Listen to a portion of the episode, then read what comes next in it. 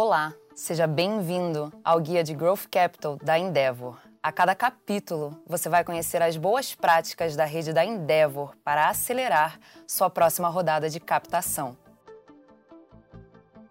Está tudo ali escrito, em uma ou duas páginas no máximo. O valuation, a diluição, os termos de controle e a proposta de quem tem interesse em ser o um novo sócio da sua empresa. Esse é o objetivo do term sheet: resumir as cláusulas mais importantes propostas por aquele fundo interessado no seu negócio. Para muitos empreendedores, o mais importante é pular logo para o valuation e o cálculo de diluição. Mas esse é um pacote que vem também com smart money, direitos e vetos. Por isso é tão relevante, nesse momento, ter um advogado ao seu lado. Mesmo que um termo pareça inofensivo agora, ele costuma ser cumulativo e pode ser muito prejudicial para a sua empresa e para as rodadas futuras. Nesse capítulo, nós exploramos alguns dos termos mais sensíveis que podem tanto impulsionar quanto prejudicar os empreendedores. Na prática, o term sheet é dividido entre termos econômicos e termos de controle. Os termos econômicos têm a ver com preço, liquidation preference, antidiluição e vesting. Já os de controle são relacionados à formação do conselho, aos vetos, às cláusulas de non-compete e lock-up, além dos termos de drag-along e tag-along. Vamos começar então falando da formação do conselho.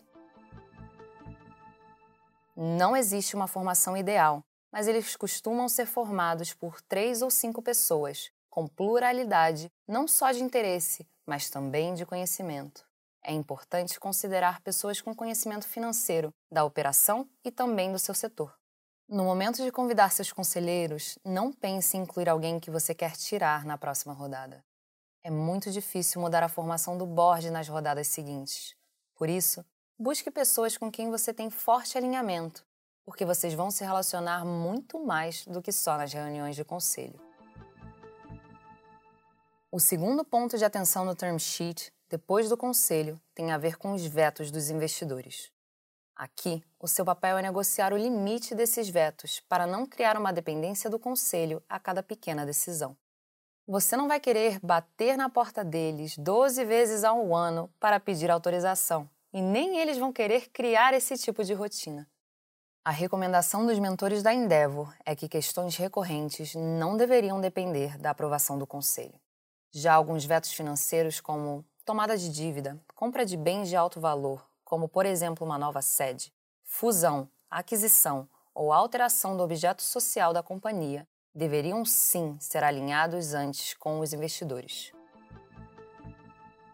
O último ponto mais relevante de um term sheet é a cláusula de vesting dos fundadores. Enquanto o vesting comum dá a oportunidade para o seu time ganhar uma participação da empresa depois de um período de tempo, o reverse vesting institui que você pode perder a participação adquirida se sair antes do prazo combinado.